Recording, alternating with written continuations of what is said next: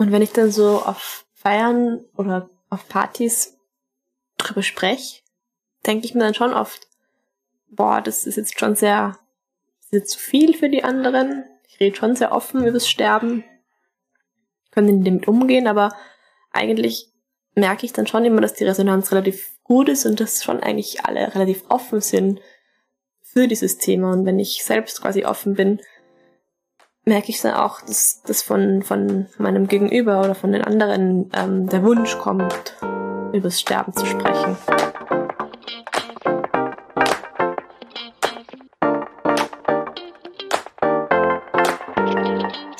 Hallo und herzlich willkommen zur dritten Folge von Hochpalliativ, dem Podcast auf die Höhen und Tiefen der Palliative Care in Österreich. Ich bin Eva, Professorin für Palliativmedizin. Und neben mir sitzt Lea. Hallo, ich bin Palliativmedizinerin in Ausbildung.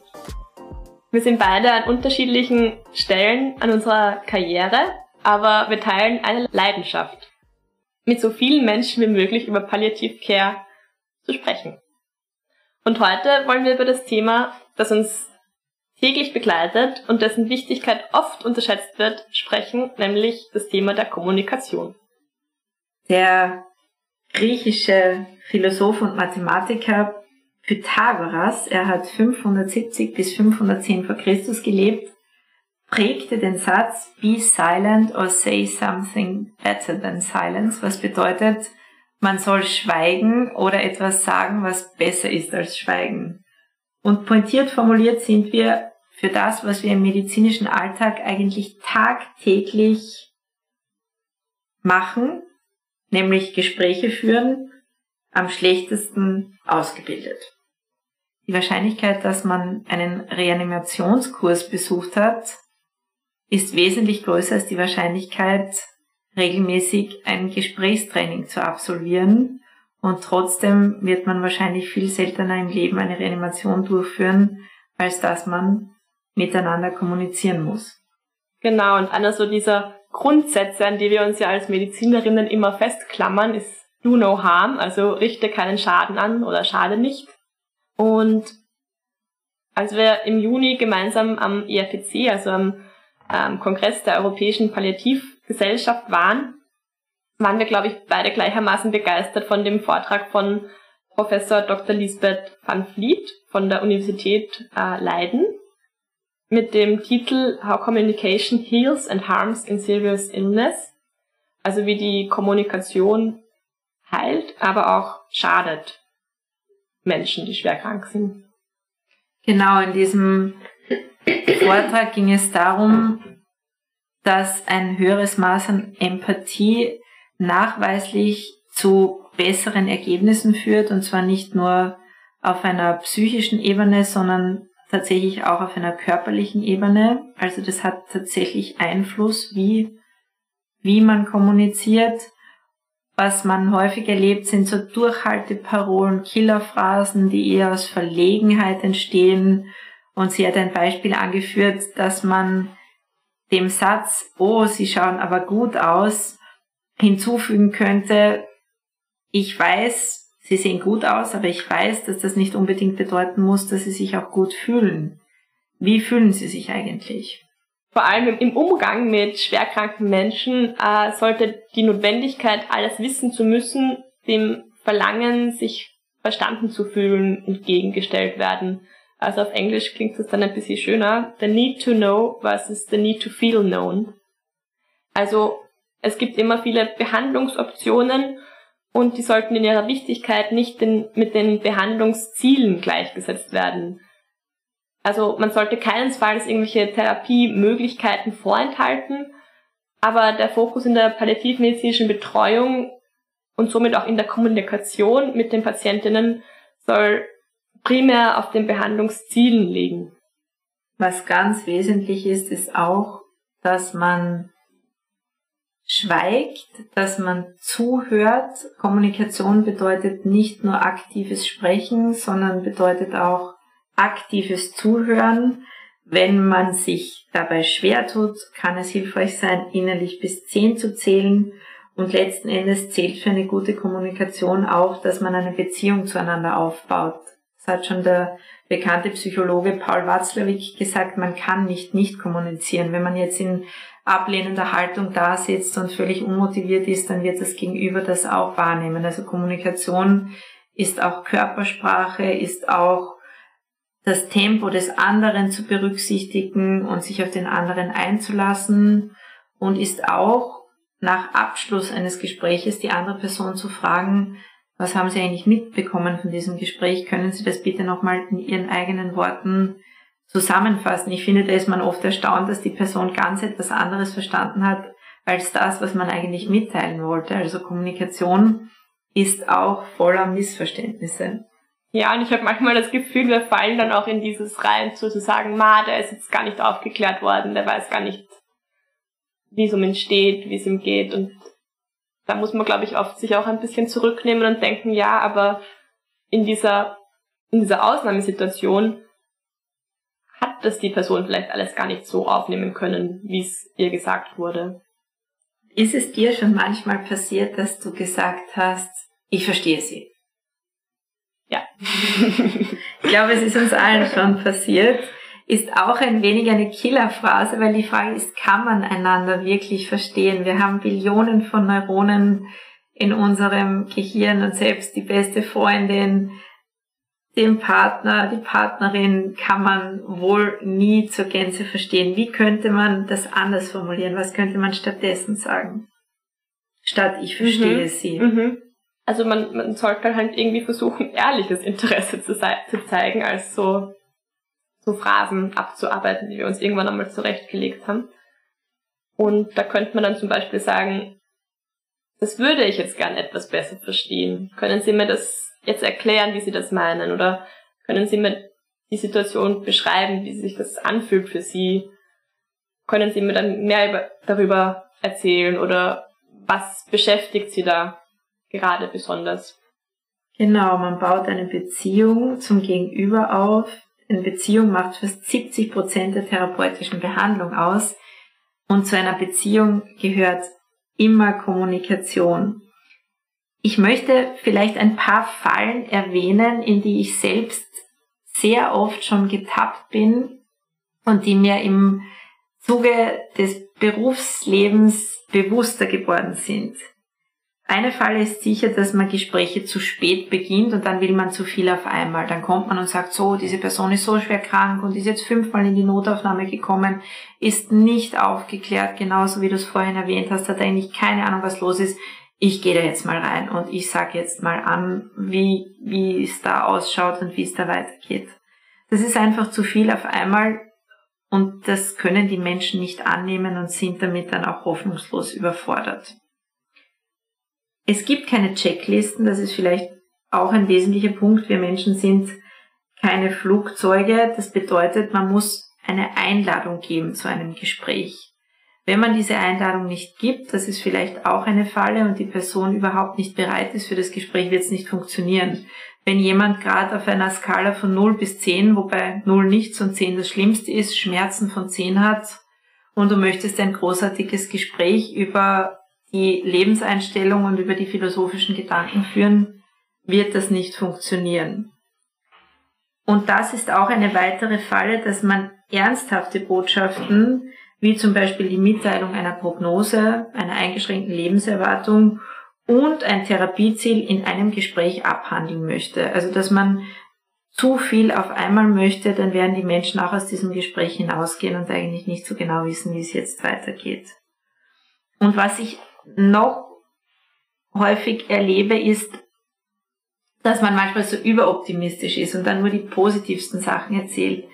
Zum Beispiel, es kommt jemand mit Bauchspeicheldrüsenkrebs und Bauchspeicheldrüsenkrebs ist leider immer noch eine Erkrankung, die mit einer sehr schlechten Lebenserwartung einhergeht und man sagt, ja, ich habe auch schon Patienten gesehen, die fünf Jahre gelebt haben und das sind natürlich Extrembeispiele, die sehr, sehr selten vorkommen, aber man macht das weil man sich selber häufig schwer tut, ehrlich zu sein. Und das ist unter dem Begriff Jolling the Patient Along definiert im Englischen, also die Menschen bei Laune halten.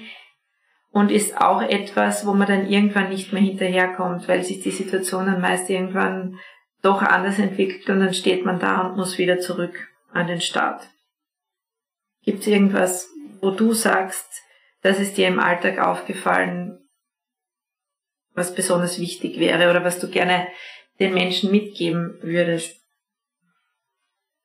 Ich finde ganz wichtig im Gespräch ist immer dieses Warten, also dieses, man glaubt immer, wenn man jetzt wartet, dann passiert nichts oder dann, dann, wenn man dem Patienten den Raum gibt, dass er jetzt zu reden beginnt, dann hört er gar nicht mehr auf, aber das ist gar nicht so. Also ich glaube, es gibt auch so Studien, die zeigen, wie lang ein Patient eigentlich reden möchte. Also es ist dann, glaube ich, meistens nach so, ich glaube, es ist so 20 Sekunden und dann hören sie auf zu sprechen und haben eigentlich das Gefühl gehabt, sie konnten jetzt alles sagen, was sie sagen wollten. Also nach drei Sekunden wird man, glaube ich, unterbrochen. Da wird durchschnittlich. man zuerst unterbrochen, aber dann, ich glaube, nach einer gewissen Zeit muss man vielleicht nochmal nachschauen, aber ich glaube, es waren so ungefähr 20 Sekunden, haben sie irgendwie das Gefühl, sie konnten jetzt wirklich lange reden und haben das gesagt, was sie sagen wollten. Also unglaublich, 20 das ist eigentlich urwenig.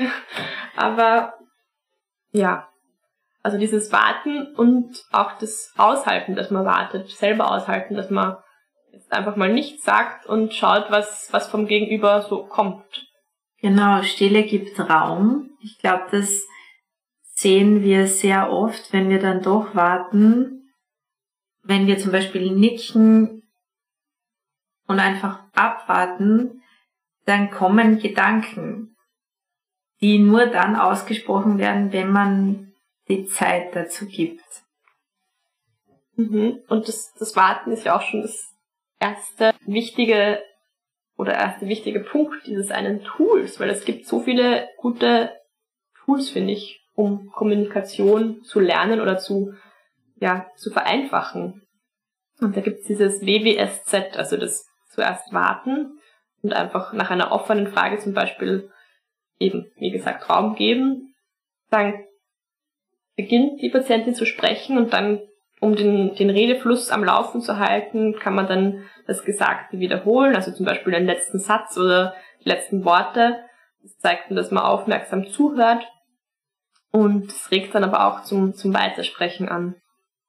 Und dann das S, also das Spiegeln, bedeutet, dass man die Emotionen, die man im Gegenüber wahrnimmt, ähm, auch ansprechen kann. Also ich so, ich, ich fühle das oder ich habe das Gefühl, äh, das, das regt sie jetzt gerade auf oder das macht mir jetzt Angst.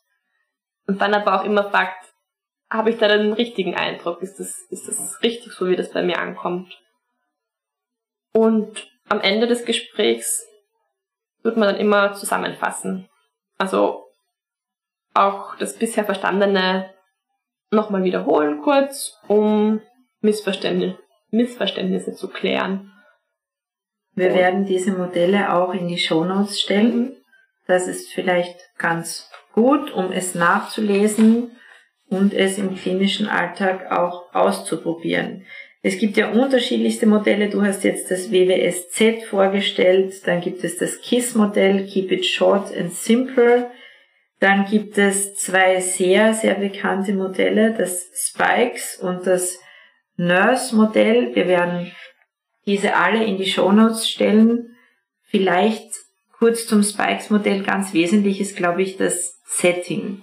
Dass die Umgebung auch passt, dass nicht ständig das Telefon läutet, dass nicht ständig der Pager läutet. Wir haben ja im AKH diese Pager, die dann bimmeln. Und wenn man da gerade ein sehr intensives Gespräch führt, wäre es fast besser, den Pager vorher jemandem zu geben. Wenn man weiß, man nimmt sich jetzt diese 20 Minuten Zeit oder 10 Minuten, es muss gar nicht immer so viel Zeit sein. Das glauben, glaube ich, viele, dass das so lange dauert und deswegen mache ich das nicht, weil ich habe keine Zeit dafür.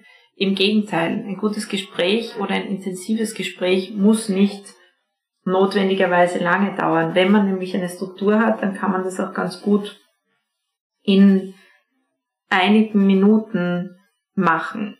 Also Spikes bedeutet Setting, dann sozusagen das Wissen, also die Perception, was weiß dieser Mensch, was wissen Sie über Ihre Erkrankung? Können Sie mir Ihren Jetztstand erklären? Auf welchem Stand der Dinge sind Sie? Dann die Invitation, die Einladung. Wie viel Informationen möchten Sie haben? Möchten Sie das Gespräch jetzt haben? Weil wenn jemand, wie vorhin schon gesagt, gar nicht in dem Mut ist oder vielleicht gerade Schmerzen oder Atemnot hat, wird das Gespräch vielleicht nicht zielführend sein. Dann kommt das Konrad, das ist das Knowledge, das Wissen, wo man sagt, in diesem Gespräch hätte ich jetzt das Ziel, Ihnen Folgendes zu vermitteln. Und da haben wir ja gelernt in unserem Gesprächstraining, man sollte immer mit einem Ziel in ein Gespräch gehen und nicht mit fünf verschiedenen Zielen, sondern mit einem Ziel. Und dann vielleicht auch andeuten, dass das ein Gespräch sein wird, wo es schon um ernste Inhalte geht.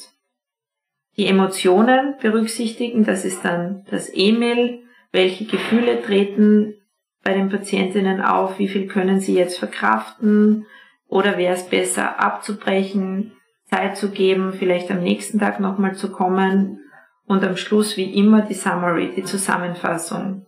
Wie geht's eigentlich weiter? Also ich finde es persönlich sehr, sehr wichtig, dass man einen Ausblick gibt, was kommt als nächstes, weil sonst habe ich so das Gefühl, man hinterlässt den Leuten so einen Sack an Unrat und sie wissen, da waren jetzt heftige Inhalte, aber sie wissen irgendwie nicht weiter. Also ich finde es schon wichtig, noch eine Perspektive zu geben, was kommt jetzt als nächstes.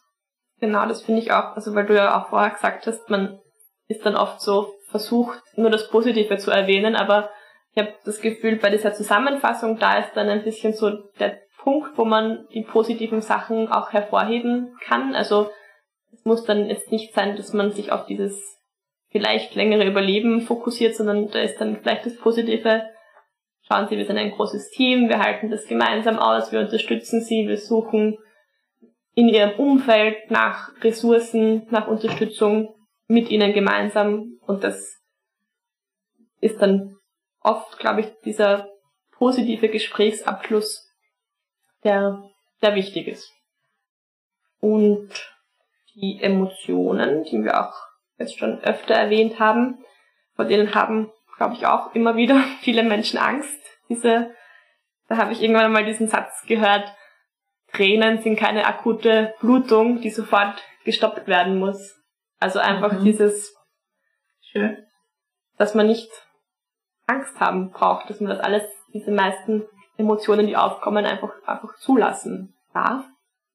Also zu den Emotionen gibt es dann auch noch ein, ein gutes Modell, das Nurse heißt, und das wird dann in den Show Notes auch verlinkt sein. Das ist nämlich wirklich wichtig, dass man einfach das Gefühl hat, man hat ein Tool in der Hand, um auf emotionale Gegebenheiten, sage ich mal, jetzt reagieren zu können. Und wir müssen auch berücksichtigen, dass hinter einer Emotion, hinter einer offenbar aggressiven Emotion wie Wut oder Trauer oder Aggression sehr häufig eine andere Emotion steckt, nämlich Verletzlichkeit, Angst, Verzweiflung. Das bedeutet, Emotionen zu benennen hilft uns oft weiter, dass wir sagen, wir sehen, sie sind jetzt sehr wütend, wir sehen, sie sind jetzt sehr aufgebracht und das einfach einmal anzuerkennen und gar nicht zu sagen, ah, warum gehen Sie mich so an? Ich bin doch hier die Ärztin und so können Sie mit mir nicht umgehen. Ganz wesentlich ist es, die Beziehung nicht abzubrechen und an der Emotion dran zu bleiben, weil dahinter steckt meist eine sehr, sehr intensive Geschichte, die es zu entdecken gilt.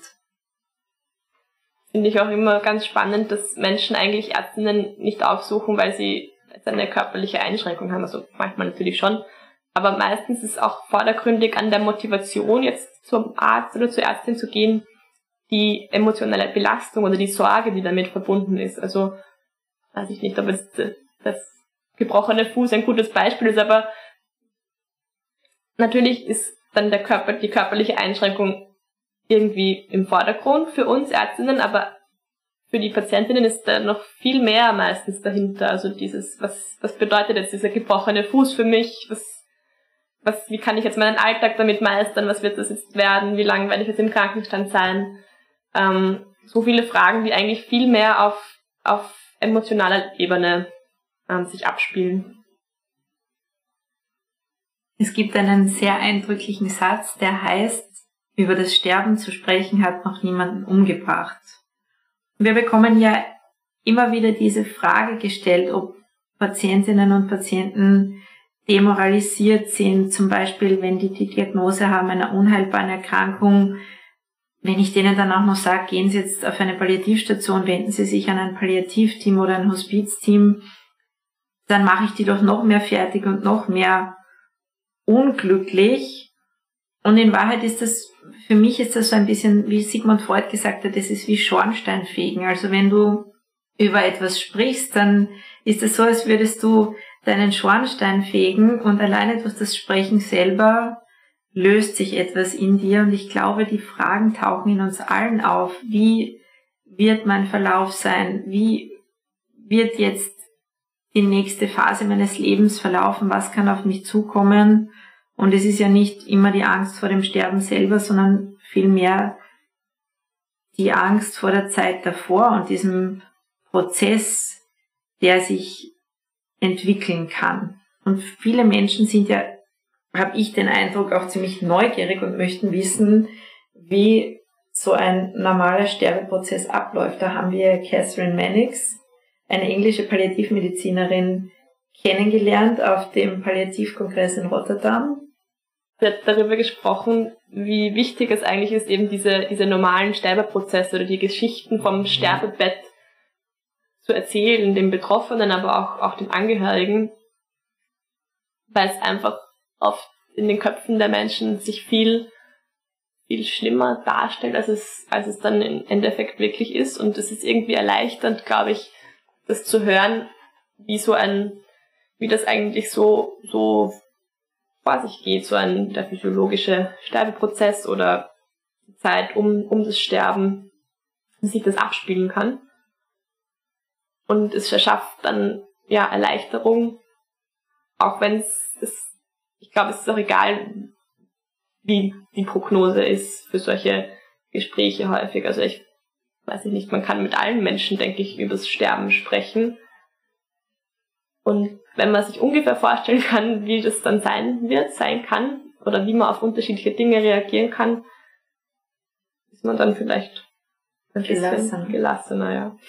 Wir werden ein Video von Catherine Mannix, ein kurzes englischsprachiges Video in den Shownotes verlinken und was ganz interessant war, sie hat einen Twitter-Post gemacht, wo sie über den Tod der Queen geschrieben hat, dass wir als Gesellschaft hier einen völlig normalen Sterbeprozess beobachten konnten. Die Queen hat sich zurückgezogen, sie hat wenige Termine wahrgenommen, sie wurde schwächer, sie ist dann nach Balmoral gegangen und hat sich dorthin zurückgezogen. Und eigentlich hat ihr die ganze Welt beim Sterben zugeschaut, nur es wurde so nicht ausgesprochen. Und mit diesem Twitter-Post hat sie sehr, sehr viele Reaktionen bekommen, wo dann andere Leute geschrieben haben, ja, danke, jetzt erkenne ich, meine Oma hatte auch diesen Prozess und eigentlich läuft das tagtäglich ab, links und rechts von uns.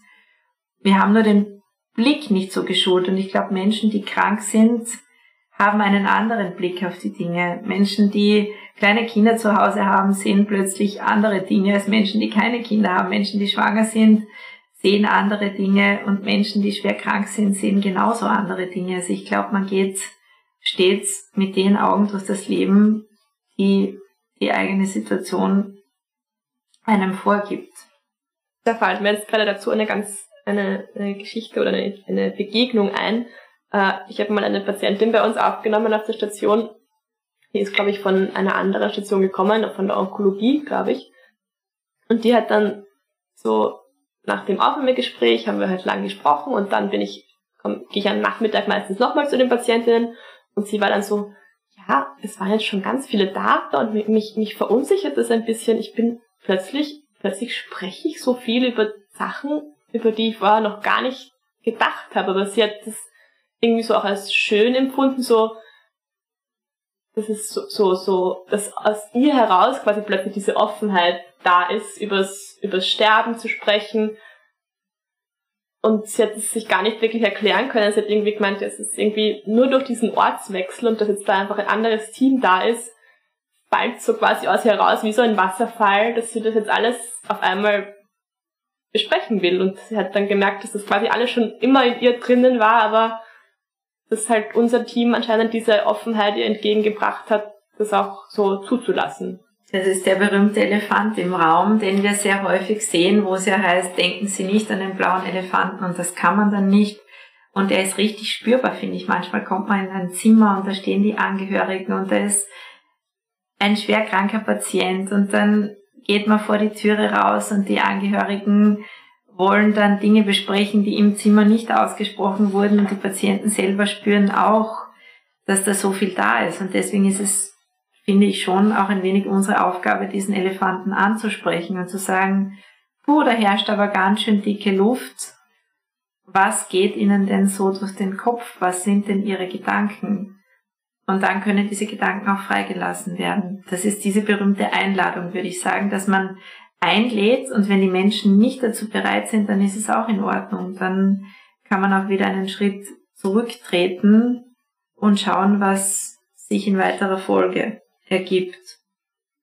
Genau diese Gespräche, die wir da gerade beschrieben haben, nennen wir oft dann End-of-Life-Gespräche. Also dass wir einfach mit den, oder einfach, sagt sich einfach, aber ist manchmal gar nicht einfach, dass wir mit den Menschen drüber sprechen, wie, wie kann mit ihrer Erkrankung das eigentlich vonstatten gehen, wie kann das ablaufen, so ein, ein Sterbeprozess und was haben Sie da für Ideen oder Vorstellungen, was da Probleme machen könnte? Also viele haben dann zum Beispiel einen eine Lungenerkrankung, vor, da haben sie dann Angst, dass sie ersticken könnten. Also das ist immer eine ganz große, groß, größte Angst, ist zu ersticken.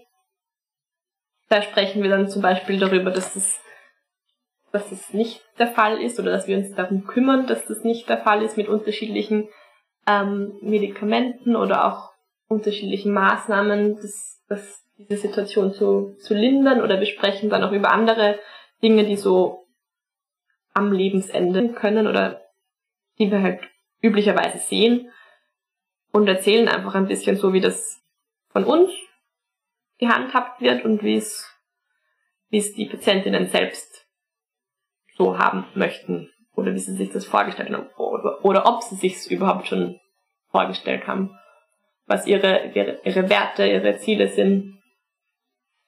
Wir gehen da nach einem bestimmten Konzept sehr gerne vor, nämlich nach dem Konzept von Viktor Frankl, der ein österreichischer Neurologe und Psychiater war und offenbar ganz großartige Vorträge gehalten hat, was man so hört. Ist ein sehr charismatischer Mensch und er hat ein Konzept entwickelt, das nennt sich Vitaimin. Ich finde, das kann man immer brauchen. Das bedeutet, man benötigt Fingerspitzengefühl, Taktgefühl Improvisationsgabe und Individualisierungsvermögen. Kein Gespräch verläuft jemals gleich. Auch das werden wir in die Shownotes stellen. Vielleicht hilft es manchen im Alltag weiter. Und es hilft, finde ich, auch in anderen Bereichen, die weit über das Medizinische hinausgehen. Was vielleicht noch wesentlich ist, ist, dass wir schon häufig auch mit Verzweiflung logischerweise konfrontiert sind im Palliativbereich und auch mit Wut, warum ich, warum habe ich so ein Schicksal, warum passiert mir das und dass wir uns eingestehen müssen, dass wir viele Dinge auch keine Antwort haben. Elisabeth Kübler-Ross hat das sehr schön ausgedrückt. Sie hat gesagt, es ist die Wut auf den Tod, der im Raum steht. Und ich habe das Gefühl, wenn man selbst ehrlich zu sich ist und sagt, das berührt mich oder da habe ich jetzt keine Antwort, dass die Menschen das sehr gut nehmen können. Das ist mir persönlich lieber, dass mein Gegenüber sagt, wissen Sie, ich bin jetzt auch berührt von Ihrer Situation, ich habe keine Antwort, als ich bekomme eine Durchhalteparole so in Richtung, jetzt ist Sommer draußen und schauen, es ist doch ein super Tag und heute gibt's Schnitzel zum Mittagessen oder Trapezfisch, ich weiß es nicht. Also ich finde eine Begegnung auf Augenhöhe unglaublich wichtig, wenn es um, wenn es um ernste Dinge geht und wenn es um existenzielle Dinge geht. Das stimmt. Und auch dieses, da ist wieder dieses Aushalten dabei, dass man das auch selber für sich aushält, dass es so, dass es so sein darf, dass man nicht auf alles die Antwort weiß. Da fällt mir auch wieder eine Geschichte ein von einer, das ist keine End-of-Life-Geschichte, aber da habe ich mal eine Patientin im Nachtdienst gehabt, die hat einen, einen der Tagesklinik, also auf der onkologischen Tagesklinik, hat sie ein Cortison bekommen und das, sie war Diabetikerin und Cortison macht halt bestimmte Dinge mit dem Blutzucker, also erhöht den Blutzucker. Und da wollte sie dann von mir wissen, ja, jetzt habe ich so und so viel Cortison bekommen. Können Sie mir jetzt sagen, war so in meinen ersten Nachtdienst, ich war noch ganz frisch, können Sie mir jetzt sagen, um wie viel wird jetzt mein Blutzucker ansteigen und wie viel muss ich jetzt mehr spritzen, weil ich bin jetzt 40 Jahre und mache das immer schon und mache eigentlich fast so immer die gleiche Insulindosis. Und ich war so, oh Gott, keine Ahnung, wie viel jetzt 40 Milligramm von dem Cortison den Blutzucker erhöhen. Und ich war so, habe halt dann gesagt, oh je, das muss ich jetzt googeln, weil ich weiß es nicht. Und sie, ja, natürlich, es hätte mich jetzt auch erschreckt, wenn sie das jetzt gewusst hätten. Und dann war ich irgendwie so erleichtert. Und diesen, dieses, diese Begegnung habe ich mir irgendwie so mein, bis jetzt immer wieder in Erinnerung gerufen, weil es, weil es eigentlich wirklich so nett war, dass sie also, dass sie das, dass sie das so als positiv empfunden hat, dass ich das nachschauen muss oder dass ich das jetzt nicht weiß. So dass ich es jetzt irgendwie auch immer ganz, ja, als, als angenehm entspannend finde, dass das die Patientin gut gefunden hat, dass ich das nicht weiß. Das ist das Schöne an unserem Beruf, dass es so menschelt auch, dass es ein sozialer Beruf ist, wo man letzten Endes, wenn man sich freundlich verhält, das hat der Dalai Lama gesagt, der ist jetzt leider ein bisschen in Verruf gekommen in letzter Zeit, aber er hat einen sehr schönen Satz gesagt, meine Religion ist Freundlichkeit. Und Freundlichkeit hat noch niemandem geschadet, eine freundliche Begegnung ist schon mal ein guter Start. Und damit wir alle selber freundlich und zugewandt bleiben, möchten wir an dieser Stelle vielleicht auch noch Werbung machen.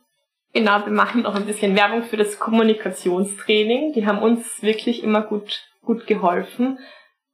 Es ist eine Sache, die man im Team machen kann, die man auch privat jetzt zur Weiterbildung machen kann. Zum Beispiel in den Süddiplomen, die habe ich jetzt gemacht. Da kann man von über psychosoziale und psychosomatische Medizin lernen.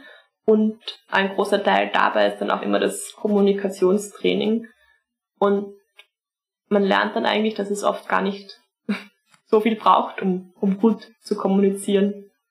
Wenn, wenn immer, wenn in unseren Fortbildungen eine, eine Frage war, so wie könnte man in der Situation jetzt vorgehen, war immer das erste W von WWSZ, warten. Das war eigentlich immer so die Antwort das auf führt alles. uns wieder zurück zum Pythagoras mit man soll schweigen oder etwas sagen, was besser ist als schweigen. Wir wollen aber im Rahmen dieses Podcasts nicht schweigen. Wir werden weitermachen und möchten in der kommenden Folge oder in den weiteren kommenden Folgen über die häufigsten Symptome in der Palliative Care sprechen. Den Anfang möchten wir mit einem Symptom machen, an dem etwa 70 bis 90 Prozent der Personen mit einer fortgeschrittenen Krebserkrankung leiden und auch viele Menschen mit anderen chronischen Erkrankungen und das sind Schmerzen.